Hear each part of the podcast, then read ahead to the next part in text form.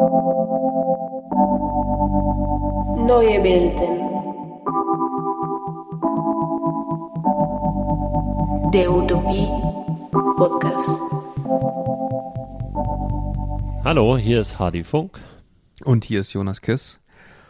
Und heute haben wir eine besondere Folge von Neue Welten. Wir nennen sie Neue Welten Klassiker, weil äh, wir sprechen unter dieser Rubrik Neue Welten Klassiker über Utopien in Literatur, aber auch im Film, Musik oder Computerspielen. Und heute geht es dabei um einen literarischen Klassiker. Und zwar heißt das Buch Island auf Englisch, auf Deutsch nicht etwa Insel, sondern Eiland. äh, genau. Und das Buch wurde geschrieben von Aldous Huxley. Aldous Huxley ist den meisten wahrscheinlich bekannt ähm, durch seinen berühmten Roman Brave New World, Schöne neue Welt. Das wäre auch fast der Name von unserem Podcast geworden. Ja, genau, da haben wir noch überlegt, ob wir ihn so nennen und dann aber aus äh, rechtlichen Gründen, vielleicht auch urheber urheberrechtlichen Gründen, haben wir lieber darauf verzichtet. Ja. Und genau, sind bei Neue Welten gelandet. Passt, finde ich, auch noch ein bisschen besser. Ja, und, und, und ähm, Schöne neue Welt, das kennt der ein oder andere sicherlich. Das ist äh, das berühmteste Buch von Aldous Huxley. Das ist 1932 erschienen und es, es ist sicher auch verfilmt worden und oft zitiert worden oder auf jeden Fall auch im Theater aufgeführt worden. Was aber viele vielleicht nicht wissen, ist, dass Aldous Huxley 30 Jahre später, ähm, 1962, Island veröffentlicht hat. Und während Brave New World eine Dystopie war, ist Island quasi der utopische Bruder oder Schwester zu Huxleys berühmten Roman.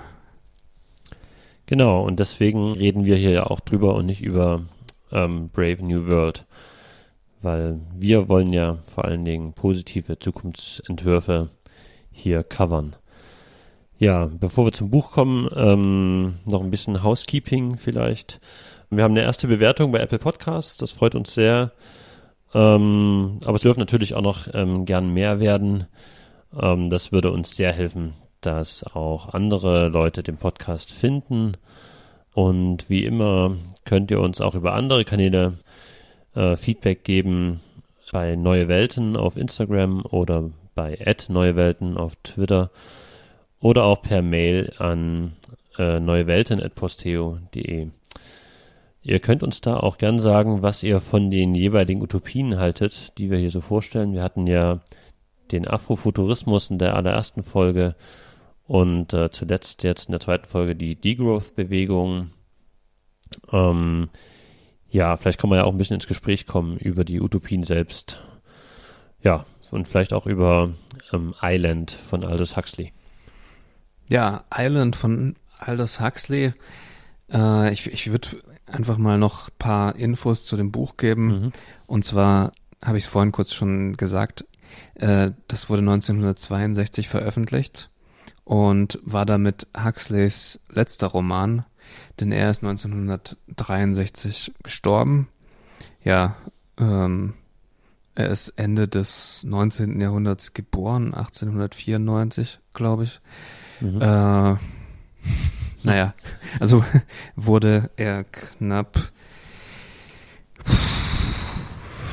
67. Könnt mal checken. Ja, 1894 geboren, ja, genau. Äh, sechs, Pi mal Daumen. 6, 9, ja. 69 Jahre ungefähr, ja. Auf jeden Fall ist er, ähm, er hatte Krebs unheilbar in seinen letzten Lebensjahren. Er, er wusste auch, dass er sterben muss. Ähm, insofern war es ihm vielleicht umso wichtiger, dass er nochmal ähm, diesen Roman geschrieben hat. Also ich glaube auch, dass da nochmal alle Ideen, die Huxley in seinem Leben hatte oder die ihm begegnet sind, äh, nochmal äh, auf den Punkt gebracht hat. und, und versammelt hat. Mhm. Er hat wohl auch mal in einem Vorwort von ähm, Brave New World, von Schöne Neue Welt, schon so Ideen genannt, äh, die dann in Island äh, vorkamen. Also da hat er mal in einem Vorwort geschrieben, wie er denn sich eine positive Welt vorstellen würde und da kamen schon so Aspekte von diesem letzten Roman dann vor. Mhm. Also ich glaube auch, er hat da lange drüber gebrütet, über diesen Ideen. Ja. Ein witziger Side-Fact ist vielleicht noch, dass in dem Buch äh, auf Seite 325 neue Welten vorkommt. Also das steht da. Und so heißt unser Podcast ja auch.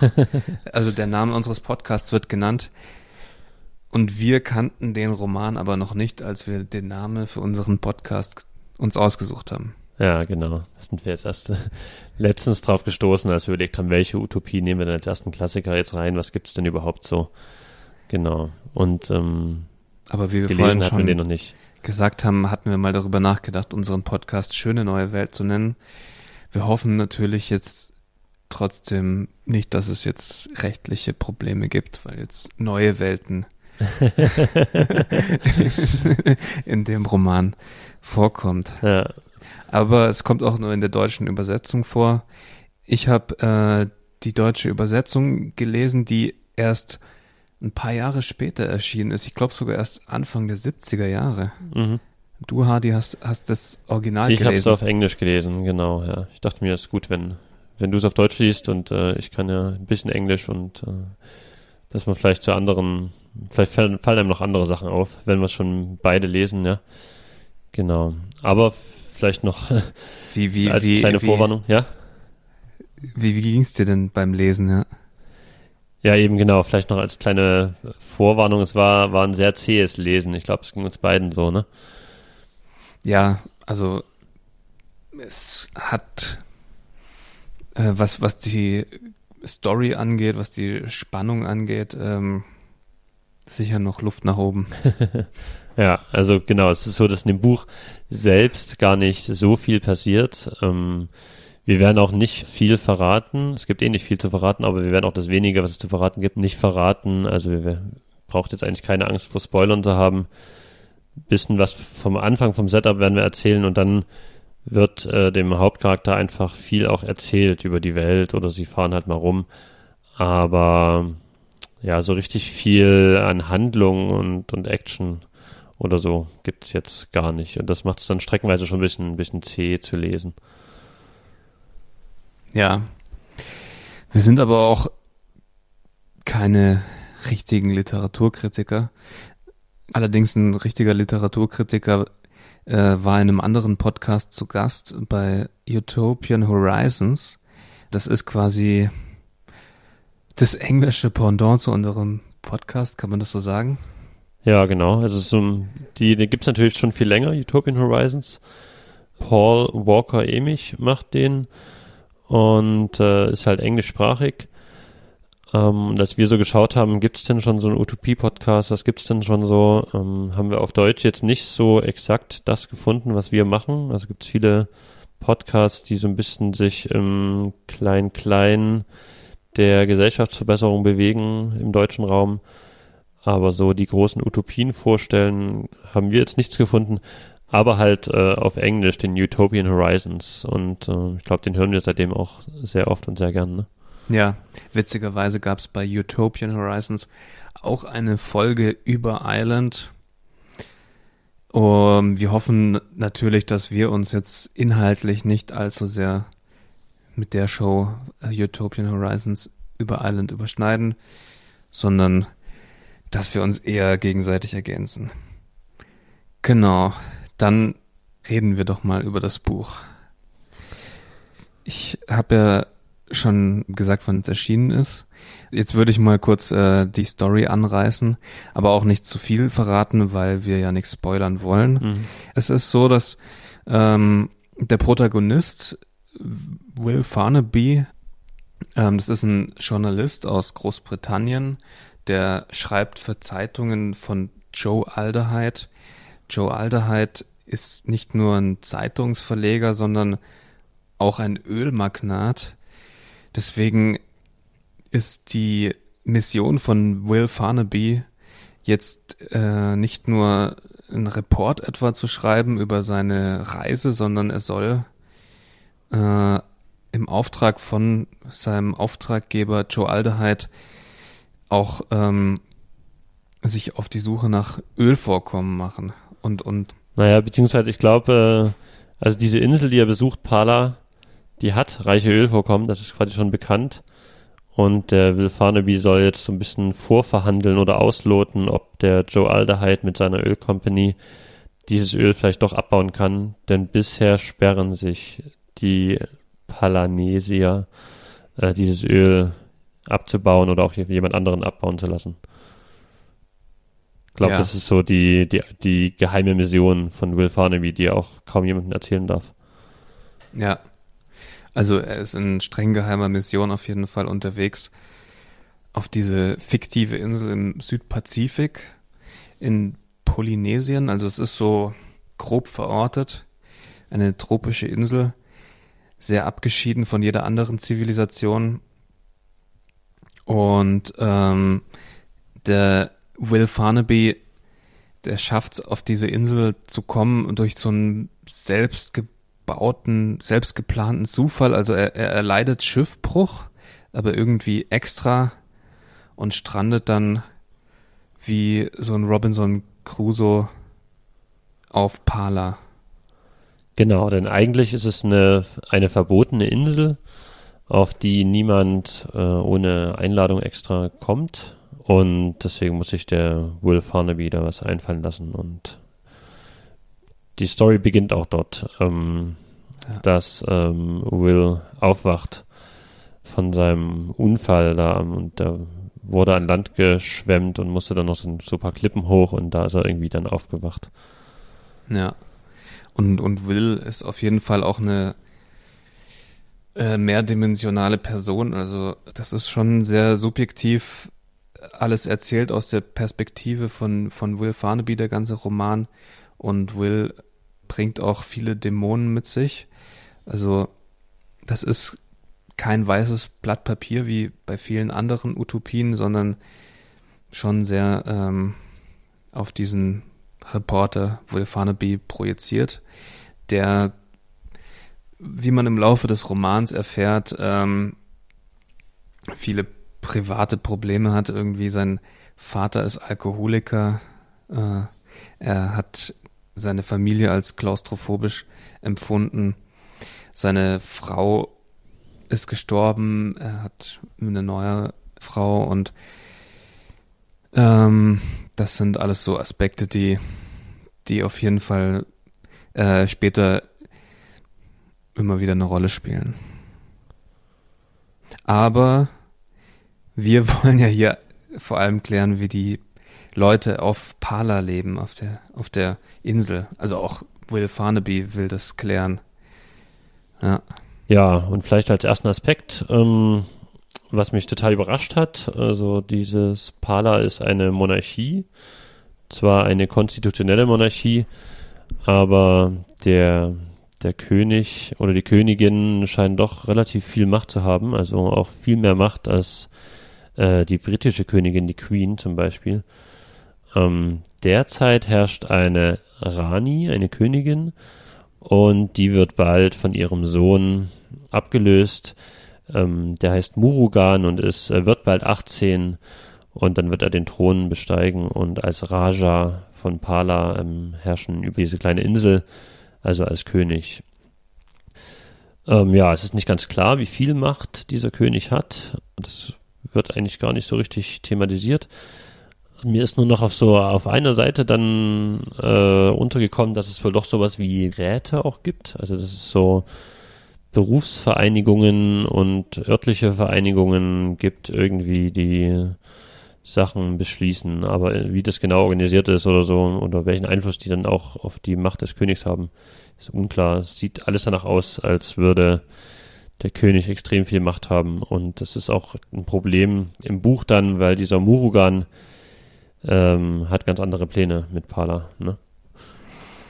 Ja, also das ist auf jeden Fall erstmal überraschend, weil man ja sich von der Utopie vielleicht eine bisschen andere äh, Gesellschaft erwartet hätte und dann hier mit so einer Monarchie, die ja wirklich, also quasi per Familientradition weitergegeben Mhm. wird. Äh, Das stimmt, es kommt ja nicht nur auf die Macht an, sondern das ist ja wirklich eine, eine Erbmonarchie, wo Ja. der Sohn oder die Tochter.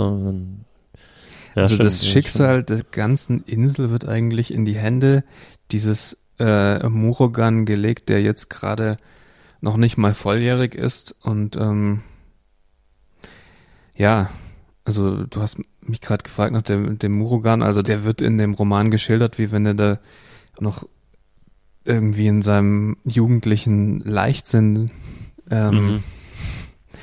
gar nicht weiß, was er da tut so richtig. Und Murugan ist aber auf jeden Fall äh, eine interessante Figur. Also ähm, Murugan ist eigentlich von den Verhältnissen auf der Insel auf Pala ähm, gar nicht so überzeugt. Er will das Land reformieren. Er vermisst eigentlich die ganzen Segnungen in Anführungsstrichen der westlich industrialisierten Welt, die es auf Pala nicht gibt. Ja. Er, er ist ähm, eher ja materialistisch, oder? Ja, genau, würde ich auch sagen. Er ist ja in der Schweiz, also das heißt auch, als Ausnahme, er ist in der Schweiz ähm, groß geworden und, und erzogen worden vor allen Dingen und hat da dann auch die ganzen konsumistischen und kapitalistischen und militaristischen Ideen äh, äh, mitbekommen und die bringt er jetzt quasi zurück nach Pala und das ist natürlich eine große Bedrohung für die Insel, für den Staat, denn wir können es ja mal so ein bisschen umreißen, Pala ist, ähm, hat jetzt keine große Industrie, bewusst, ganz bewusst.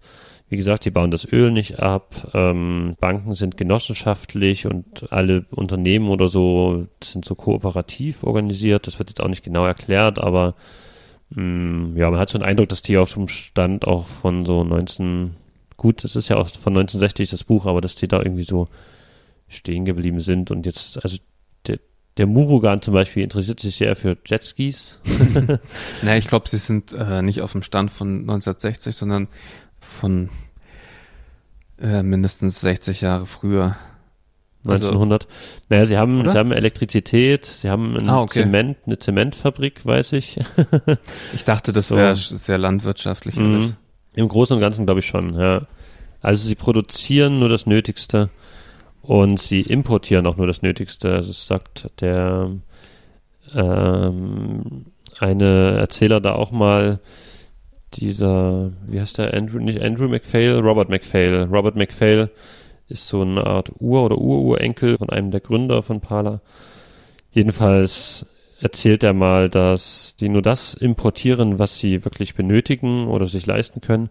Und zwar nicht nur finanziell, sondern auch so vom Lebenswandel her so, also dass sie jetzt halt keine Jetskis zum Beispiel brauchen und die deswegen auch nicht importieren. Ja. Aber da kommen wir vielleicht noch dazu. Wir waren jetzt eigentlich bei diesem Murugan, also der ist echt eine Bedrohung, weil genau Pala hat auch kein Militär, ist streng pazifistisch und ähm, es geht sehr darum, um die, um die Werte in dieser Gesellschaft und die sind halt so östlich, ne? Vielleicht kann man das nochmal so ein bisschen umreißen. Ja, also ähm, ähm, auf Pala ist irgendwie eine Mischung aus westlicher Rationalität und östlicher Mystik. Also was die wissenschaftliche Seite angeht und die ähm, Industrialisierung und so, das ist alles, ja, da, da sind die schon auf dem neuesten Stand. Aber es ist halt auch durchmischt ähm, mit so einer östlichen Mystik, also Yoga, Meditation, buddhistische Ideen, Achtsamkeit. Das spielt eine ganz große Rolle, zieht sich durch alle Lebensbereiche, ist fast schon wie so eine Art Staatsreligion, kann man sagen, Mhm. oder? Ja, total, genau, weil diese Philosophie und wie die Leute erzogen werden und auch groß werden, ähm, verhindert zum Beispiel auch, dass, dass da irgendwie Diktatoren an die Macht kommen, zumindest in der Theorie, ne? Also Ja. Aber das ist auf jeden Fall die interessante Theorie oder die, dieses Ideal, was Huxley hier versucht zu schaffen, also diese Mischung zwischen, ja, westlicher Rationalität und östlicher Mystik. Ja, und das äh, spielt dann auch ins Familienleben rein. Da werden wir noch dazu kommen. Es gibt eine ganz spezielle Art des Zusammenlebens in der Familie und es spielt auch in der Medizin eine Rolle und im Gesundheitssystem. Äh, Will Farnaby zum Beispiel, der wird ja da angeschwemmt, hat sich verletzt bei seinem äh, Bootsunglück und beim Hochklettern dann von dieser Klippe und wird dann erstmal verarztet und ähm, zwar mit Meditation eigentlich im Wesentlichen. Also genau, es geht da, treffen halt so westliche Werte, weil es, man hat ja doch eine moderne Landwirtschaft und, und ähm, tut so Getreidesorten und so, ähm, na, wie sagt man? Äh, anbauen? Ja, man tut sie vor allen Dingen verarbeiten. nee, so züchten, genau. Und also. tut so Getreidesorten züchten. Ähm, genau, aber man hat halt auch, äh, das, das nimmt auch total viel Raum in dem Buch ein, diese Idee äh, eines Lebens, keine Ahnung, im Reinen, im Reinen mit sich selbst und so. Also es ist sogar so, dass das erste und das letzte Wort des Buches ähm, ist Achtung, Achtung. Ich weiß mhm. nicht, wie es im Englischen ja, attention, attention. Und diese Worte kommen von Vögeln, die überall auf der Insel sind und dieses Achtung, Achtung wiederholen diese Vögel als eine Art Mantra, um den Bewohnern von Pala immer wieder zu vergegenwärtigen, dass sie achtsam mhm. sein sollen, dass sie im Hier und Jetzt sein sollen. Ja, ähm, Genau, also im Englischen sagt der Vogel Attention, Attention, here and now, boys. Also hier und jetzt. Ja. ja. Und das ist ja, das ist diese Philosophie der Meditation, die ja heute auch wieder aktueller denn je ist. Aber ja, da kommen wir auch später nochmal dazu. Mhm. Umso ähm, interessanter dann wieder, dass es trotzdem so ein autoritäres äh, Element gibt. Also einmal diese Erbmonarchie und dann auch, wie diese ähm, Insel so entwickelt wurde. Das wird auch erzählt. Ähm, ich glaube, so vor 100 Jahren oder 150 Jahren äh, vor der Jetztzeit. Also das Buch spielt auch 1961, glaube ich äh, ungefähr. Und ähm, die Insel wurde so reformiert und diese Gesellschaft so entwickelt von zwei Männern, dem Raja of the Reform, also dem König, der, dem Reformkönig, und einem schottischen Arzt, Andrew MacPhail, der auf die Insel als Arzt eigentlich gekommen ist. Und die haben nach und nach das ganze Land reformiert und diese Ideen, diese Mischung aus Ost und West, ne? also der eine König von dort, der andere der Arzt aus Schottland, Westen, Osten, die haben sich sowohl selber viel beigebracht und dann halt ihre Ideen in dieser Insel umgesetzt. Also das ist so top-down passiert, nicht irgendwie durch eine Bewegung von unten oder durch Ideen von unten oder durch Basisdemokratie oder so, sondern einfach zwei Typen, die, die sich ausgedacht haben, überlegt haben, wie kann es laufen und es dann so ähm, durchgesetzt haben. Also zwiespältig. Ja, also zwei Männer haben hier ähm, diese Utopie oder diese Staatsform auf einer kleinen Insel in einem Mikrokosmos implementiert, experimentiert ähm, es werden jetzt auch keine Zahlen genannt, wie viele Einwohner Pala hat, glaube ich. Nee, glaube ich auch nicht. Ähm, also, ja. ähm, man hat hier nur so grobe Bestimmungen, also mittelgroße Insel. Interessant ist aber trotzdem, dass die Insel nie kolonialisiert wurde. Mhm.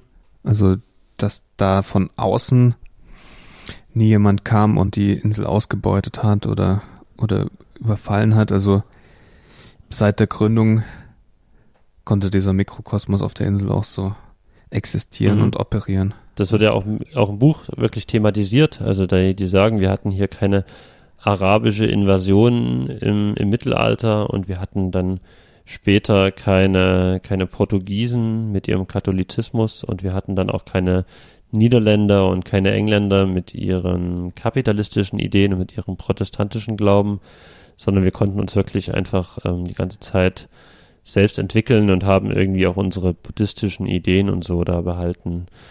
Ähm, das hat mich auch sehr erinnert an unsere erste Podcast-Folge, an den Afrofuturismus, weil Natasha Kelly da ja auch erzählt hat, dass es in vielen afrofuturistischen Utopien äh, oder in einigen darum geht, sich ein Afrika vorzustellen, das nicht kolonisiert wurde. Ja? Also wie hätte sich Afrika vielleicht entwickelt, ohne den Sklavenhandel ohne die Ausbeutung des Westens und genau.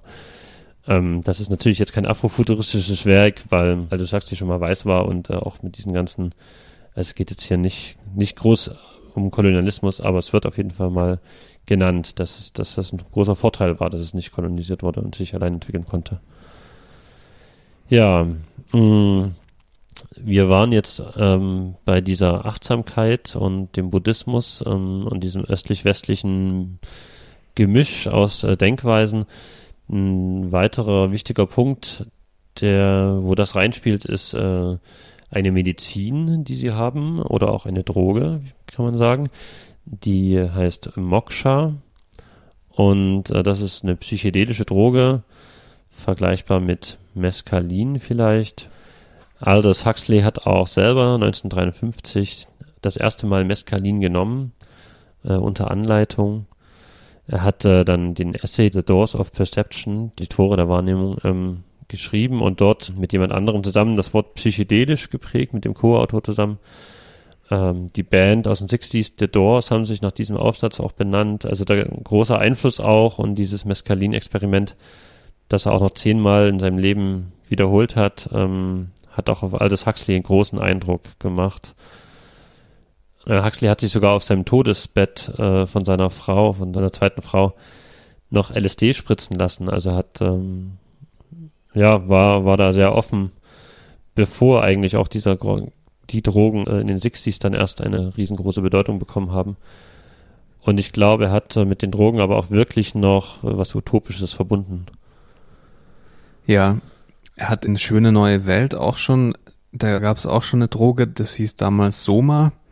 Und die wurde in Schöne Neue Welt noch als negativ, äh, als Sedativum eingesetzt. Also äh, eine Droge, das war eher ein Antidepressivum, so eine Happy-Pille, ähm, das den, äh, das den Leuten ein schönes Leben vorgaukelt. Ähm, mhm. Also eher um die, um die Leute ruhig zu schalten. Und das Gut, war das, ja, das, das war, war davor, ja, genau. genau, das war 1932, ne? schöne neue also Welt. auch vor seinem eigenen ersten Drogenexperiment. Ja. ja, stimmt. Er hat dann in den 50er Jahren äh, mit Mescalin experimentiert. Ähm, und hat, äh, ja, wie du schon gesagt hast, also bevor das ähm, in der Hippie-Bewegung irgendwie äh, groß konsumiert wurde, ähm, hat er sich damit auseinandergesetzt, hat sich damit kritisch auseinandergesetzt auch, also ähm, und und ganz interessant ist, dass er jetzt auch in Island äh, seine Erlebnisse mit Mescalin verarbeitet, also weil die Moksha-Medizin, die es in Island gibt, die hat doch starke Parallelen zu Mescalin, könnte man sagen. Es ist so, dass in Island die Moksha-Medizin im Gegensatz zu Brave New World, wo das ja noch negativ konnotiert würde, jetzt hier positiv besetzt ist. Also Drogen, also die helfen hier auch zur Selbstverwirklichung. Also wir haben ja schon gesagt, Achtsamkeit, Buddhismus, ähm, aber auch in der Gesellschaft von, von Island ähm, ist es wichtig, in der, in der Erziehung auch, sich selbst zu verwirklichen. Ähm, und dabei soll dann die Moksha-Medizin eben auch helfen. So, also das wird sogar schon, glaube ich, im frühen Alter, die Kinder werden zumindest darauf vorbereitet, irgendwann die Moksha-Medizin zu nehmen. Ähm, ja, ja, und auf jeden Aber Fall. Die, die nimmst als so Initiationsritus, ne? Dann mit 16 Jahren frühestens oder mit 18, ich weiß nicht. Ja. Also jetzt nicht so, dass, äh, weil mit LSD, ähm, wie heißt der LSD-Guru nochmal? Timothy Leary. Timothy Leary, diese Truppe, die hat ja wirklich Kindern auch LSD gegeben damals. Das ist jetzt nichts, was Aldous Huxley hier in Island ähm, propagiert, sondern nein, nein. Die, ja, die nehmen es, glaube ich, das erste Mal, wenn sie, ich weiß nicht, 16 oder 17 oder 18 Jahre alt sind. Also eine Art Initiationsritus auch. Genau, also ich das meinte auch, auch also, also nicht, dass sie das schon als Kinder nehmen, sondern, aber sie ihnen wird schon als Kindern davon erzählt, dass es mhm. diese Moksha-Medizin gibt. ja, wie mit, wie mit Bier eigentlich hier in Deutschland. hier in Bayern. Auf jeden Fall, ähm, Will Farnaby, der Reporter, der der, der alle Bereiche auf Pala erkundet, probiert irgendwann auch die Moksha-Medizin. Ich finde, das ist eine sehr schöne Passage in dem Roman. Mhm. Ähm, Ich habe es ein bisschen überflogen, muss ich zugeben, weil das da gegen Ende äh, dann schon war und ich musste mich ein bisschen ranhalten, dass ich ja, das Ende noch lese und habe das ein bisschen kursorisch nur gelesen. Aber erzähl mal.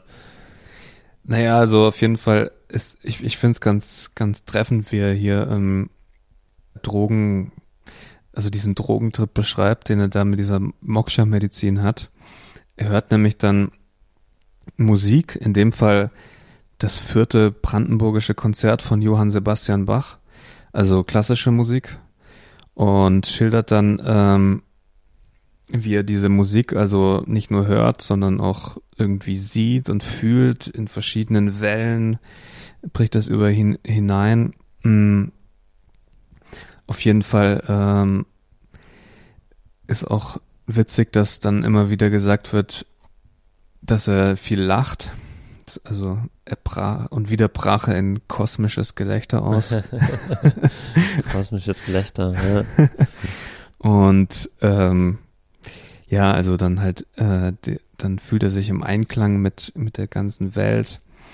Er sagt, er ist das Licht und er fuhr fort, äh, alles das zu sein, was er sah und hörte. Aber auch interessant, irgendwann schlägt es dann um in einen Horrortrip, also er fühlt dann ein, in Anführungsstrichen, metaphysisches Grauen. Und das, das spürt er, als er dann irgendwie so Möbelstücke anschaut. äh, ich äh, zitiere noch mal kurz aus dem Roman, weil ich das auch eine schöne Stelle fand. Äh, das Urgrauen glotzte ihn an, als er eine Eidechse anschaut. Ein Glanz des absoluten Bösen ging von jeder einzelnen der graugrünen Schuppen aus, die den Rücken des Geschöpfes bedeckten, von seinen glasigen Augen und dem Pulsieren der blutroten Kehle. Ja, der Arme. Aber gut, dass, dass äh, Huxley hier es nicht nur rein positiv darstellt, sondern auch die äh, Gefahren oder negativen, ist jetzt keine große Gefahr, aber ist dann doch nicht so angenehm, wenn man so einen Horrortrip hat wahrscheinlich, ähm, dass er das auch nicht ausspart, dass es passieren kann. Ja. Auf jeden Fall sieht man halt daran, dass, ähm, dass das Island auch viele autobiografische Züge hat, weil ähm, wenn man sich die Person hinter dem Buch anschaut, also Aldous Huxley, dann war auch Huxley wie Will Farnaby Journalist, Mhm. unter anderem. Und als Journalist war Huxley auch immer sehr kritisch, satirisch, zynisch, aber wandte sich dann in den 1930er Jahren auch den buddhistischen Lehren zu. Also Huxley war eigentlich so ein Universalgelehrter. Er hat ja ursprünglich, wollte eigentlich Medizin studieren. Ich, das hat dann nicht funktioniert, weil er, glaube ich, selber ähm, auch zu krank war an den Augen. Okay. Auf jeden Ja, Fall, stimmt, er ähm, hat diese Verletzung gehabt. Ja.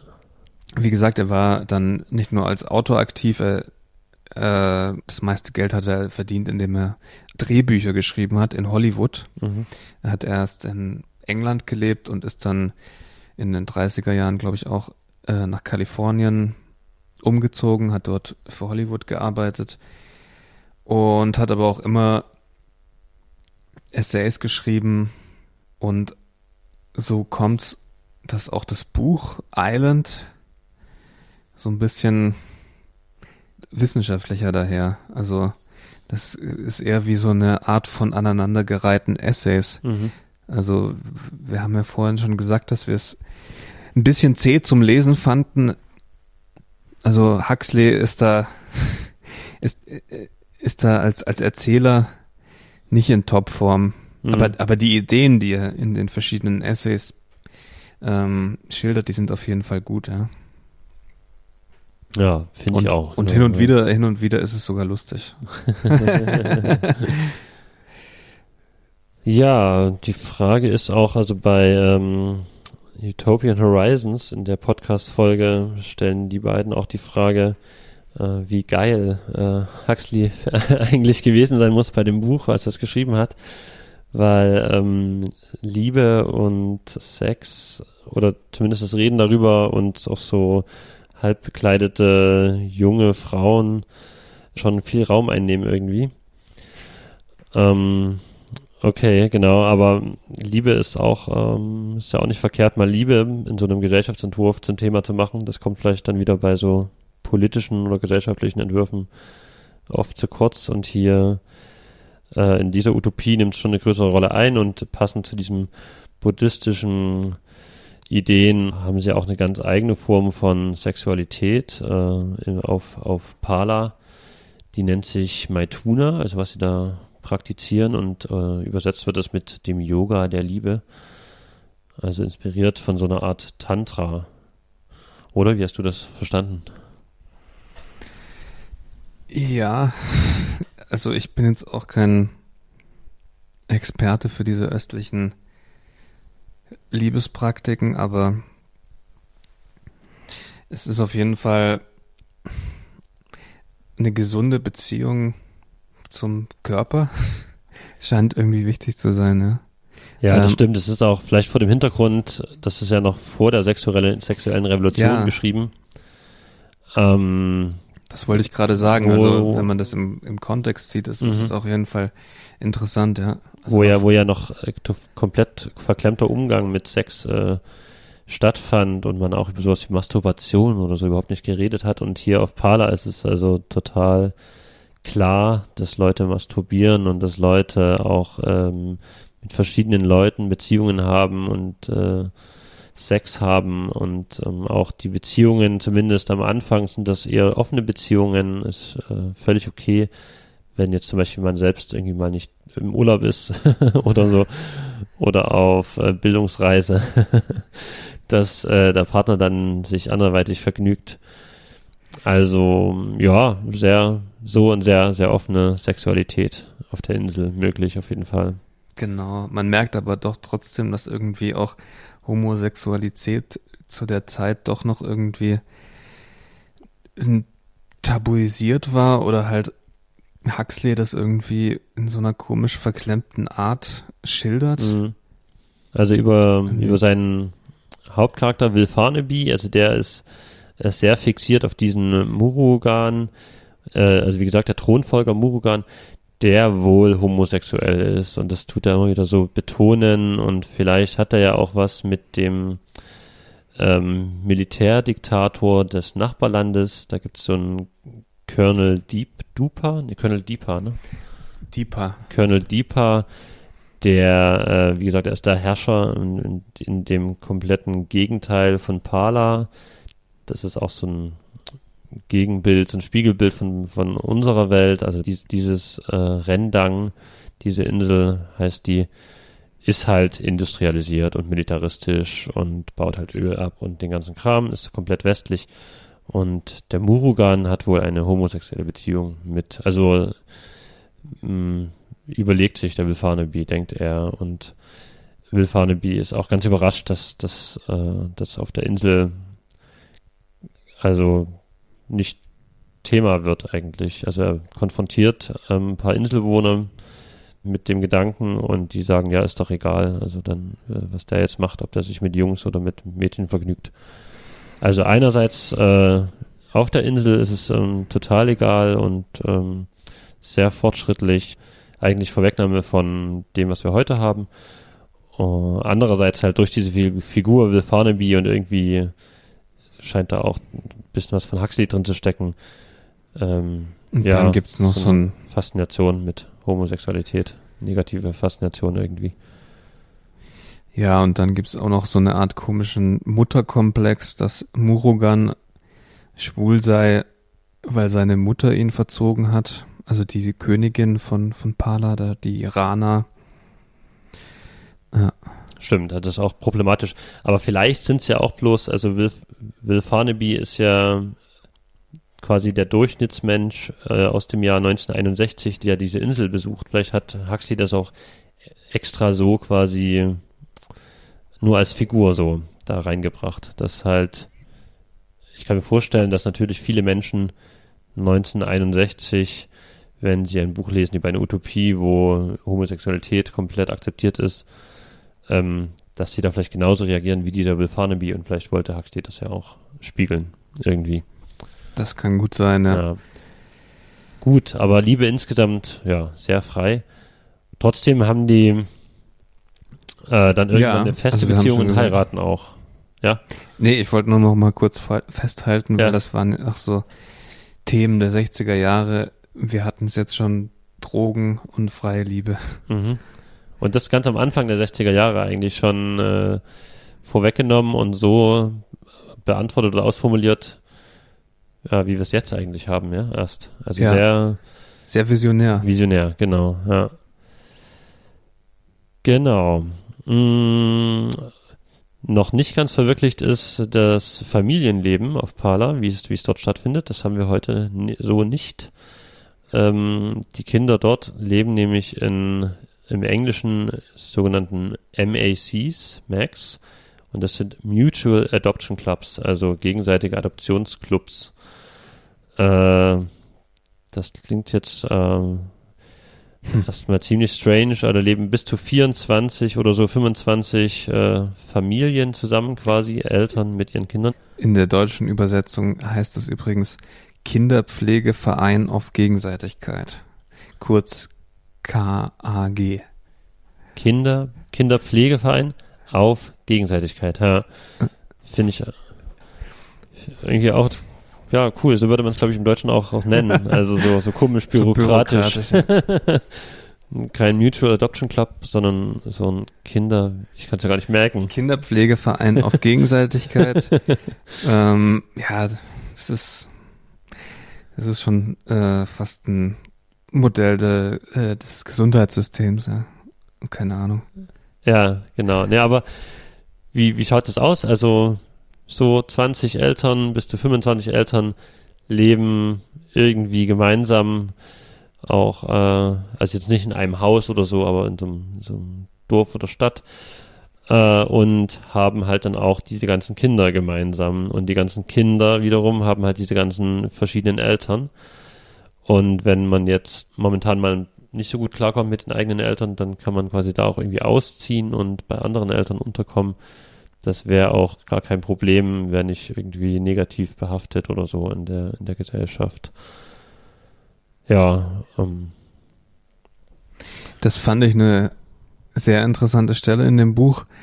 Und die hat auch eine, die nimmt auch einen großen Teil von dem Buch ein, Mhm. die Idee. Und das ist auf jeden Fall insofern interessant, weil, wie gesagt, im Gegensatz zu den anderen Sachen äh, ist es äh, bis jetzt in der Realität nicht umgesetzt worden. Also das ist wirklich eine Utopie. Es ist aber eine Idee, über die ich mir vorher schon auch mal Gedanken gemacht habe mhm. wie, wie das wäre, wenn man als Kind sich verschiedene Eltern aussuchen kann. Genau, du siehst es eigentlich eher, also du siehst es eigentlich ganz positiv so. Ich jetzt als Vater, ähm, ja, sie ist ein bisschen zwiegespalten.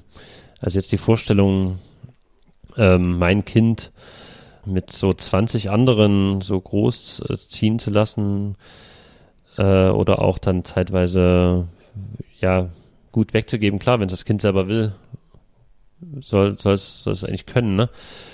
Ähm, aber es gibt schon ähm, zu zweit, muss ich sagen, sehr viel auszuhandeln und so. Was und ähm, das spielt ja, das ist ja total wichtig, wie man jetzt äh, das Kind erzieht und mit welchen Werten und auf welche Weise und so. Ja, also da hätte ich schon erstmal ein bisschen Respekt vor. Andererseits hat, hatten meine Freundin und ich auch schon mal überlegt, um so eine Art, also wie es denn wäre mit, mit mehreren äh, Freunden, die dann auch Eltern sind, in einem gemeinsamen Haus so zu wohnen. Und also das ist nicht ganz so nur zu, wir sind jetzt zu dritt, dass man nicht nur so aufeinander rumhockt und, und da irgendwie auch es für das Kind mehr Bezugspersonen gibt. Ne? Das gibt es natürlich klassisch auch noch mit Großeltern und so und Tanten und Onkeln. Aber heutzutage, wenn man dann halt doch alle hier und da verteilt wohnt, gibt es dann doch in, nur ganz viele so kleine, ganz so Kernfamilien. Ähm, klar, das kann natürlich auch klaustrophobisch werden für so die Kinder irgendwann. Also hier, ähm, Will Farnaby, wie gesagt, ähm, bringt seine eigene Erfahrung mit und er für ihn ist die kleinbürgerliche Familie als Einheit von Vater, Mutter, Kind extrem negativ konnotiert. Er sieht Mhm. es als nennt's, also im Deutschen heißt es irgendwie stickige Telefonzelle oder so. Also Mhm. total eingeengt, hermetisch und auch schwierig, dem zu entkommen, weil Will Farnabys Vater ist Alkoholiker. Wobei er sagt, der Vater ist auch Alkoholiker, weil er dadurch versucht, dem Familienleben wieder zu entkommen. Also es ist, äh, Alle es, ist, es, gefangen. es ist alle gefangen. Nee, Ja. also es ist sowohl für, für die Kinder nicht einfach, als auch für die Eltern ähm, natürlich. Ja, Und ähm, ich persönlich habe jetzt keine Kinder, aber ich habe es mir in der Theorie überlegt. Oder ich, ich sag mal erstmal so, als Kind, äh, als ich Kind war, fand ich schon immer schön. Mein bester Freund hat direkt unten drunter äh, im selben Haus gewohnt. Dann andere Freund im Nachbarhaus gegenüber auf der Straße und äh, dann konnte ich immer zu anderen Familien auch gehen und Mhm. ähm, dann hatte ich mir später überlegt, so wie du auch vorhin schon gesagt hast, wenn ich jetzt selber Kinder hätte und in einem Haus mit anderen Eltern wohnen würde, dann wäre es schon cool, wenn das Kind auch sagen könnte, ich bin jetzt, äh, äh, ja, ich, ich will mich mal an andere Eltern wenden zwischendurch. Ähm, egal was, äh, was dabei rauskommt, was, was ich denke, ähm, was, was es helfen kann und was auch die Idee von Huxley in dem Buch ist, ist, dass die Kinder dadurch eben offener werden, toleranter, also gewisse soziale Fähigkeiten lernen. ja, das stimmt. Und ähm, vielleicht ist es auch gar nicht so anders als das, was wir haben oder hier haben könnten, wenn man überlegt, dass wir jetzt hier äh, in, in Deutschland ja die, die Kids eigentlich mit dann einem Jahr so oder ein bisschen über einem Jahr in so eine Kita gegeben werden, in Kinderkrippen, wo sie ja dann auch sieben, acht Stunden am Tag sind oder sechs, sieben, acht Stunden ähm, bei jetzt erstmal völlig fremden Menschen, also die jetzt gar nicht ähm, mit einem verbunden sind. In diesem Verbund, in diesem KAG oder diesem MAC, da kennen sich die Eltern natürlich eigentlich schon, weil, weil die ja schon länger zusammen leben, ne, und so. Vielleicht ist es auch gar nicht so ein krasser Gegensatz äh, zu heute. Also erst, Nee. erst dachte ich, das kann ich mir ja gar nicht vorstellen, aber dann gibt man hier wie selbstverständlich Kinder in eine Betreuung, weil man halt arbeiten muss. Ähm, vielleicht ist das ja auch eine organischere Idee davon. Es gibt ja heutzutage auch solche Mehrgenerationenhäuser, solche Ideen und solche Modelle. Und auch bei pa auf Pala auf der Insel diese ähm, Kacks, äh, diese KAGs, ähm, die sind auch Teil des Rentensystems. Also das ist äh, schon auch dafür gedacht, dass ältere Menschen, also ist dann irgendwie so formuliert, dass die äh, dann auch eine sinnvolle Tätigkeit brauchen und dass sie die eventuell finden, wenn sie sich dann um die Kinder kümmern können. Mhm. Mhm. Und vielleicht auch da muss man vielleicht auch den Zeithorizont haben, dass 1961 oder 62, als das Buch veröffentlicht wurde, 68 gab es noch nicht und äh, zumindest, also in Deutschland, aber ich glaube auch in England und so waren, gab es noch eine sehr krasse Strenge in, in, in Familien und wurden die Kinder vielleicht noch geschlagen und das ganze autoritäre Denken war noch sehr verhaftet. Also dagegen, wo sich dann erst 68 wirklich freigemacht wurde. Ähm, Vor dieser Schablone ist es, also vor dieser klaustrophobischen, wirklich bürgerlichen Familie, wo, wo so Kinder so wenig Freiheiten haben, ist vielleicht so ein Mac dann sehr, sehr erstrebenswert. Ja. Ich habe erst letztens davon gehört, dass es auch in Afrika so ein Sprichwort gibt, ein nigerianisches Sprichwort, um ein Kind aufzuziehen, braucht es ein ganzes Dorf. Also da so äh, Kulturen, die noch sehr traditionell leben, scheint es sowas auch zu geben, dass einfach das ganze Dorf ähm, so ein Kind erzieht. Vielleicht hat Taxi da ja auch die Idee her oder vielleicht auch aus irgendeiner östlichen äh, Kultur wiederum. Hm. Ja, also eine andere Idee aus einer östlichen Kultur beziehungsweise aus dem kommunistischen China Mhm. ähm, greift Huxley auf mit einer strengen Geburtenkontrolle. Denn auf Pala gibt es auch eine strenge Geburtenkontrolle, um, ähm, ja, um das Bevölkerungswachstum irgendwie zu begrenzen. Weil auch immer, also in dem Buch ist auch äh, eine große Menge von Sozialkritik versteckt. Und ein Kritikpunkt, den Huxley immer wieder, auf dem er immer wieder drauf, drauf rumreitet, ist die Überbevölkerung, also auf unserem Planeten. Mhm. Oder? Ja, ja, also das äh, scheint äh, dem Will Farnaby oder auch dem äh, Robert MacPhail, das ist so, der Robert MacPhail ist auch so ein Nachfahre von dem Andrew MacPhail, von dem schottischen Arzt, der die Insel mit, die Gesellschaft mitentwickelt hat. Das scheint diesen beiden total wichtig zu sein und auch, die haben auch einen Horror davor, dass äh, wenn es Überbevölkerung gibt äh, in einem Land, dass dann nichts mehr funktioniert. Also dass äh, genau, dass man auch die Gesellschaft dann vergessen kann, weil ja nicht nicht mal mehr genug Nahrung da ist oder man nicht genug gesellschaftlichen Reichtum hat zum Verteilen und es dann auch Aufstände gibt und ja alle Probleme eigentlich. Äh, die müssen jetzt nicht alle immer aus einer äh, Bevölkerungsexplosion kommen, aber wenn man eine Bevölkerungsexplosion hat, dann führt das quasi zu diesen ganzen Problemen. Und das soll halt unbedingt vermieden werden auf Pala. Und ähm, deswegen dürfen auch alle maximal zwei Kinder haben. Also ein drittes Kind ist möglich, äh, noch gerade so als Ausnahme, aber die Regel ist eigentlich zwei, damit man auf jeden Fall die Bevölkerungsentwicklung unter Kontrolle hat. Ja. Ein anderes Instrument der Kontrolle, beziehungsweise, ähm, also Kriminalität gibt es anscheinend auf Pala auch nicht. Also es gibt zumindest keine Gefängnisse. Genau, es gibt keine Gefängnisse, weil mh, das auch schon quasi so äh, ab der Geburt verhindert wird. Also da mhm äh, gibt es so eine Passage in dem Buch, wo erzählt wird von Peter Pans und von äh, so Muscle People. Die Peter Pans sind äh, sowas wie Narzissten, also Leute, die nicht so richtig äh, erwachsen geworden sind, immer noch wie Kinder sind, sich als Mittelpunkt der Welt fühlen. Ähm, also so kleine Trumps eigentlich. Donald, ich musste da sehr an Donald Trump denken bei der Passage über die Peter Pans und die Oder Muscle, Hitler. Genau, das Buch nennt Hitler als Beispiel, als so gekränktes Kind, das dann so ganz viel Geltungsbedürfnis hat und ähm, auf die Gesellschaft losgelassen halt ganz äh, schlimme Sachen anstellen kann. Und das sind die Peter Pans und da gibt's die, die Muscle People, also die Muskelmänner. Also es steht auch da, meistens Männer halt, äh, also angeblich offenbar in der Gesellschaft. Ähm, einfach wirklich Menschen mit zu, zu viel Kraft, zu, zu viel Muskeln. Und äh, beide, die Peter Pans, werden so ein bisschen speziell erzogen, dass sie halt äh, nicht so narzisstisch, ihren Narzissmus nicht so entwickeln. Und die, die Muskelmänner, denen wird so viel körperliche Arbeit gegeben, dass sie sich da viel abarbeiten äh, und abreagieren können. Ja. Und ja, damit soll einerseits Kriminalität vermieden werden und andererseits auch so das Aufkommen von Autokraten und Diktatoren. Also Hitler ist das Beispiel für Peter Pans, Stalin ist das Beispiel für einen Muscle, äh, Muscle People, Muscle Person.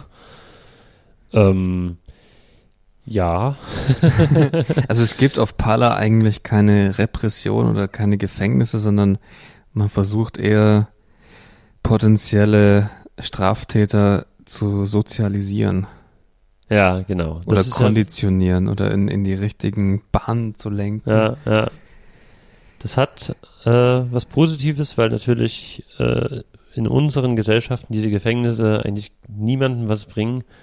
Die kosten Geld, die machen, also die Leute sind, die, die im Gefängnis sitzen, sind danach im Zweifelsfall noch krimineller, weil sie noch andere Leute kennengelernt haben und noch andere, auf andere Ideen gekommen sind, auf andere Kriminelle, ähm, als sie es davor waren. Ja. Ähm, und eine Resozialisierung findet, äh, ist immer noch sehr begrenzt, wie das äh, in unseren Gesellschaften derzeit passiert.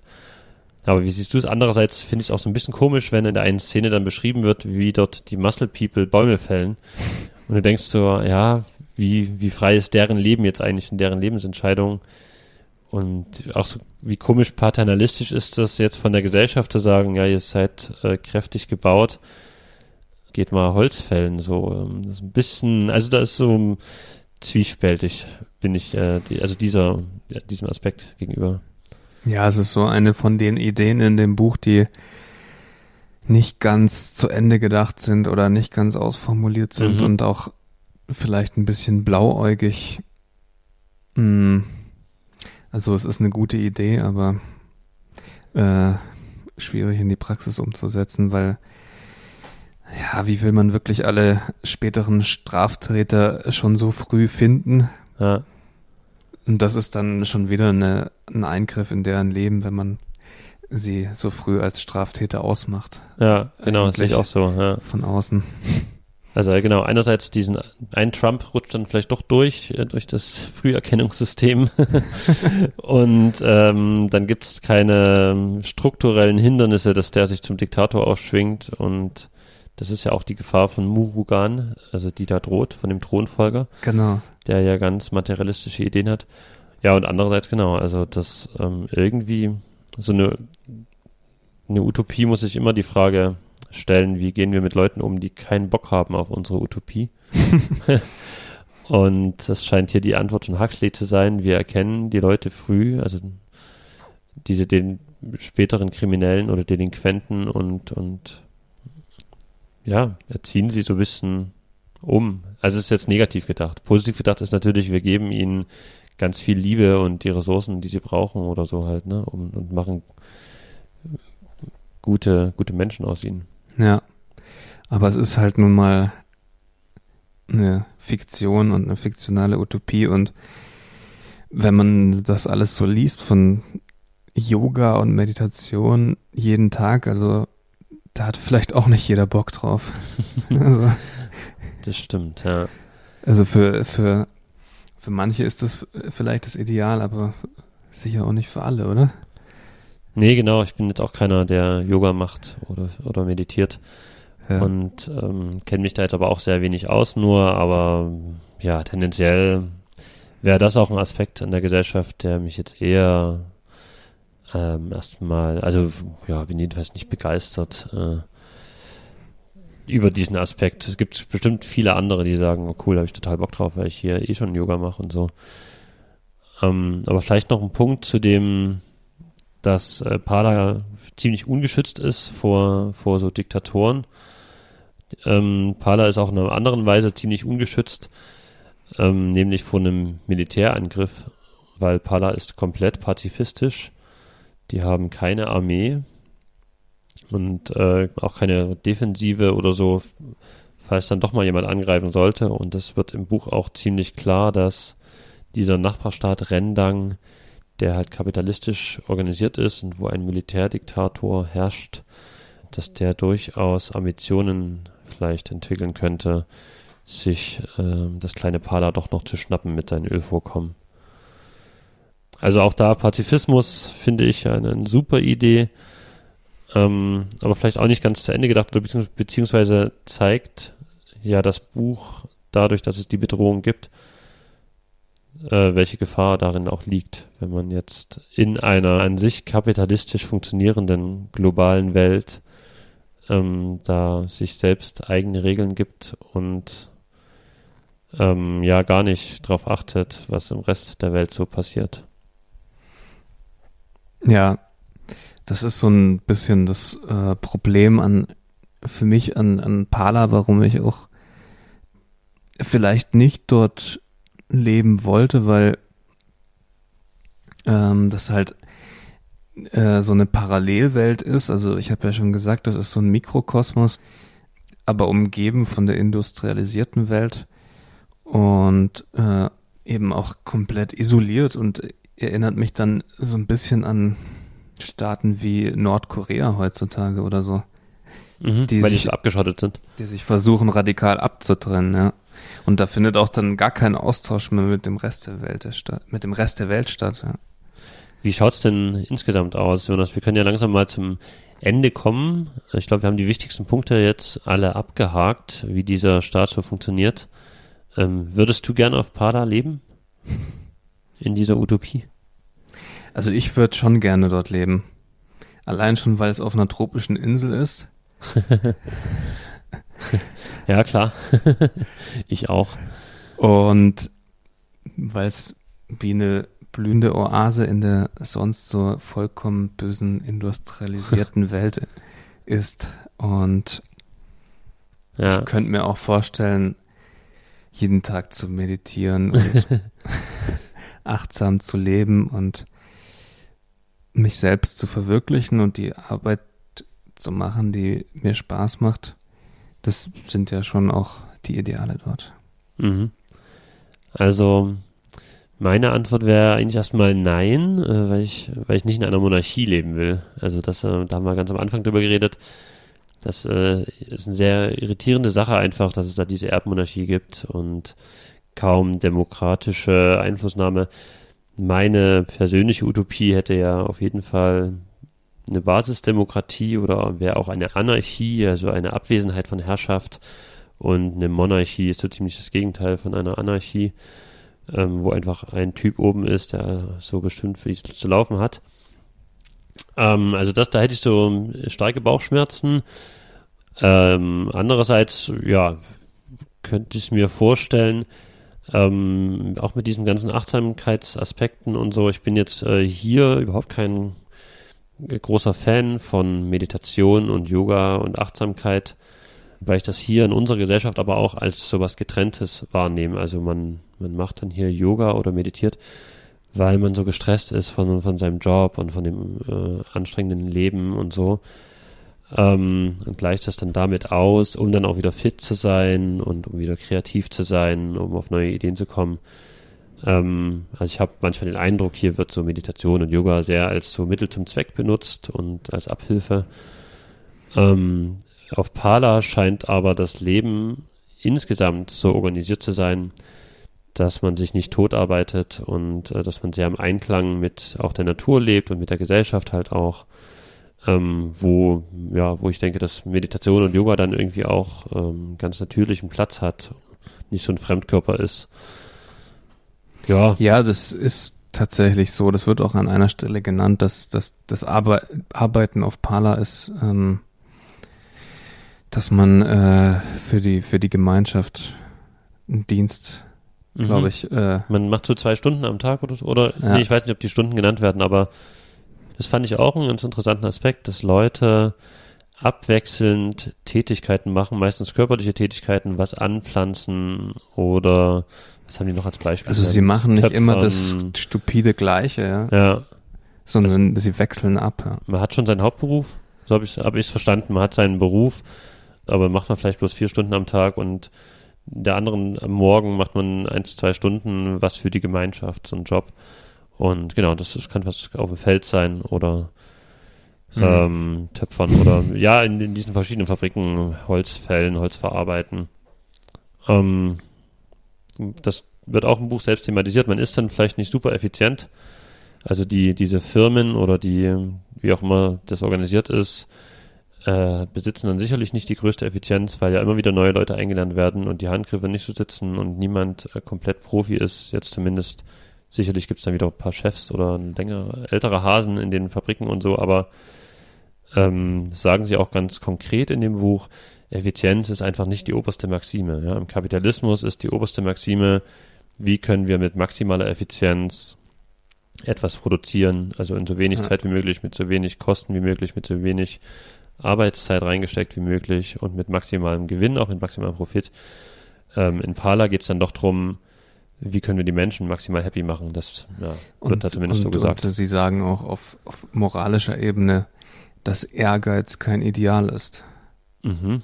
Ja, genau. sondern stattdessen eben Selbstverwirklichung ja. eher im Vordergrund steht. Ja. ja, also Insofern könnte ich mir schon vorstellen, dort zu leben. Ja, genau, doch, das stimmt schon. Ja, ja gut. Äh, ach ja, vielleicht noch, ähm, was man vielleicht auch so stückweise übernehmen könnte aus der Utopie. Da haben wir ja auch schon angedeutet, es ist schon vieles, vieles ist schon da, ne? Also Homosexualität ist auch bei uns mittlerweile äh, abseits von so Gestalten wie Friedrich Merz äh, akzeptiert, würde ich sagen, und kein großes Thema mehr, außer im Fußball auch noch. ja, oder im, äh, im, im, im, im Rap. Ja, ja, also so schon, Homophobie ja, ja, gibt's. Ja. Gut, okay, genau. Es ist immer noch ein Thema, aber es ist, Es ist weit, auf dem Weg. es ist möglich und, und respektiert und gesetzlich anerkannt, äh, schwul zu sein und zu leben in, in doch den ja, einigen westlichen Gesellschaften. Noch stärker zu sehen, Achtsamkeit, Yoga, Meditation, das ist sogar voll im Trend, Mhm. als hätte Huxley was geahnt. Ja, schon, ne? Ja, hat er echt viel vorweggenommen. Ja. Ähm, überhaupt ja auch diese ganze Hippie-Bewegung, ähm, die Drogen, sexuelle Befreiung, Umweltschutz, Greenpeace, äh, haben wir auch eine Menge da, was, was Aldous Huxley in Island sich äh, gewünscht hat als Utopie. Ja, also ich glaube, das war auch Anfang der 60er wahrscheinlich vieles gerade so am Aufblühen. Mhm. Also es ist noch nicht passiert, es ist noch nicht entstanden. Es kam dann erst Mitte der 60er, Ende der 60er, Mhm. Hippie-Bewegung und so, aber äh, es war wahrscheinlich schon im Anmarsch. Mhm. Und Huxley hat es irgendwie gespürt. Ich glaube, der hatte irgendein Gefühl dafür. Ich würde behaupten, er war ein Visionär. Mhm. ja, würde ich auch unterschreiben. Genau. Er muss schon feine Antennen gehabt haben, um das so zu spüren. Oder vielleicht war es auch ein Zufall, dass er einfach auch durch die Drogenexperimente und dass er damit schon in Kontakt gekommen ist, wo viele erst äh, später in Kontakt mitgekommen sind. Ja, man könnte, also vieles ist schon da, man könnte auch vieles noch übernehmen. Also wir haben ja letztes Mal in der letzten Folge mit der Barbara Muraka über eine Postwachstumsgesellschaft geredet, über Degrowth. Und ähm, die wünschen sich ja auch oder wollen dahin, dass man nur noch produziert, was man wirklich braucht, dass man Sachen teilt, dass man nicht mehr auf Wachstum aus ist, also nicht mehr auf diese Effizienz und Profitmaximierung. Und ja, also da denke ich auch, das wäre was Positives, wo man sich mal Gedanken machen könnte. Also was es auf Island auch schon gibt, und die sind ja auch nicht auf Eff- Effizienz und Wachstum aus. Und ähm, wir sind da noch nicht so weit in der, in der heutigen Welt, aber immerhin es ist es keine rein literarische Utopie mehr, sondern schon konkret Leute, die dran forschen und als Aktivisten sich dafür einsetzen, dass man vielleicht dahin kommt. Ja, also Island ist ja auch zwar ein Roman, aber es ist eben auch eine Aneinanderreihung von philosophischen Essays und ähm, eben sehr, sehr wissenschaftlich. Deswegen sind da schon viele Sachen auch sehr gut skizziert, wo ich dann auch am Ende ähm, froh war, dass ich das Buch gelesen habe und Mhm. viele gute Ideen, also was man noch übernehmen könnte, vielleicht, ähm, auch wenn es noch nicht ausformuliert ist, sind diese ähm, Zusammenschlüsse der Eltern, die äh, Kinderpflegevereine auf Gegenseitigkeit oder zumindest etwas in der Art. Ja. Ähm, das muss ja auch nicht äh, so sein, wie Huxley das hier skizziert Ja, hat. Das, genau. das könnte man Das ja auch anders, äh, freiwilliger ähm, selbst gestalten, ja. Ja. Und durchaus was mitnehmen, um fürs, für, fürs Gesundheitssystem oder auch fürs Schulsystem. Also erstens mal äh, gesundheitlich gesehen hat Meditation sicher positive Folgen Ja. äh, für Geist und Körper. und wenn man es jetzt auf die Schule übertragen würde, Da kam, da kam auch ein Roman würde es vor. auch nicht schaden, wenn man, wenn man, also das habe ich aber auch schon gehört, ich glaube in amerikanischen Schulen, dass die Kinder mal ein paar Minuten meditieren. Ja, und es ist ja nicht nur das Meditieren oder das, oder das Yoga. Ähm, ich, das wird an einer Stelle auch gedroppt, glaube ich, im Roman, dass die nicht nur vier Jahre studieren, sondern acht Jahre und dafür die Hälfte der Zeit aber immer praktische Tätigkeiten auch noch haben. Also so ein Ansatz von lebenslanges Lernen oder zumindest längeres Lernen und nicht so, äh, man muss so schnell wie möglich fertig sein mit der Schule und dem Studium. Genau. Ja, und Moksha? Auf jeden Fall. also Bewusstseinserweiterung. Ähm, ist sicher, sicher besser als Bewusstseinsverengung. Ja. Also äh, hier in Bayern ist, ist, ist, ist Bier die Volksdroge. Aber ähm, ich, ich könnte mir durchaus vorstellen, dass es schon auch positive Effekte haben könnte, wenn eine bewusstseinserweiternde Droge zur Volksdroge wird. Mhm. Aber dazu können wir gerne nochmal eine extra Podcast-Folge machen. Ja, stimmt. Hatten wir auf unserem Zettel, ne, den wir uns äh, am Anfang gemacht haben, mögliche Utopien und Ideen, ja, psychedelische Drogen im Trinkwasser. okay, ja, also damit wären wir, denke ich, äh, am Ende unserer neue Welten Klassiker Folge. Ich hoffe, es hat euch Spaß gemacht. Genau, wie immer, gebt uns Feedback. Äh, ruhig ähm, ehrliches Feedback auf Apple Podcasts oder eben auf Instagram oder auf Twitter. Alles verlinkt auch in den Show Notes. Ähm, ja, wir werden auch noch ein paar Links vielleicht reinpacken in die Show Notes, äh, was sich so anbietet äh, zum Buch und zu Huxley. Mm, ja, und ihr könnt ja auch gern mal auch Utopien vorschlagen, die wir vielleicht covern könnten. Wir haben schon von ein, zwei Leuten ähm, Ideen und wir haben natürlich auch selber noch sehr viele Ideen. Aber es Ähm. gibt auch vielleicht noch viele Utopien, von denen wir noch nichts wissen. Genau, genau. Also immer her mit euren Ideen oder mit Sachen, die ihr gehört habt. Ja, dann hören wir uns in circa einem Monat wieder. Ja, nächstes Mal ähm, wieder in der gewohnten Form wahrscheinlich, äh, wieder mit einem Interviewpartner, Genau. äh, mit einem Experten. Heute, das war unsere Klassikerausgabe. ja, macht's gut. Bis zum nächsten Mal.